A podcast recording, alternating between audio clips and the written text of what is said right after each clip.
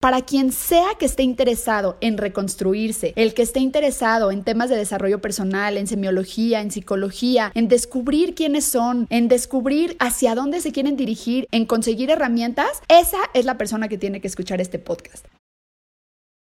A mí me empezó a generar muchísima ansiedad, me empezó a generar muchísimo vacío interno, caí con un psiquiatra, caí con antidepresivos. Tuve un accidente muy muy fuerte cuando tenía 23 años y después de esa experiencia pues yo busqué ayuda, le dije a una amiga que necesitaba algo que me ayudara a vivir mejor. Empecé a tomar alcohol, como que empecé a hacer muchas cosas para llenar ese vacío que sentía. No me arrepiento, creo que todo es perfecto y todo pasa en el momento que tiene que pasar, como que siento que me perdí a mí misma de cierta manera. Y y a partir de ahí comprendí muchas cosas de mi vida. Dije, ya basta. Me sentía como vacía, estaba buscando fuera cosas para, para poder sentirme bien y no estaba sintiéndome bien. Entonces, que tengan un impacto gracias a este podcast y que esto que estén escuchando, cualquier tema que quieran del que hablemos también, se estaría padrísimo que nos los compartan, pero que llegue a sus corazones y que les ayude a reconstruirse. Nunca es tarde, chicos, grandes, medianos, nunca es tarde para reconstruirse y para tratar de ser la mejor versión de ustedes mismos.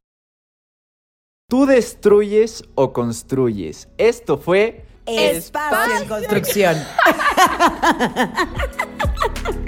Alicia Nachman, no te tardes. A ver, espérate. ¿Cómo lo digo? Esto fue espacio en construcción, ¿sí? Ajá. ya se muere de risa. No nos sale.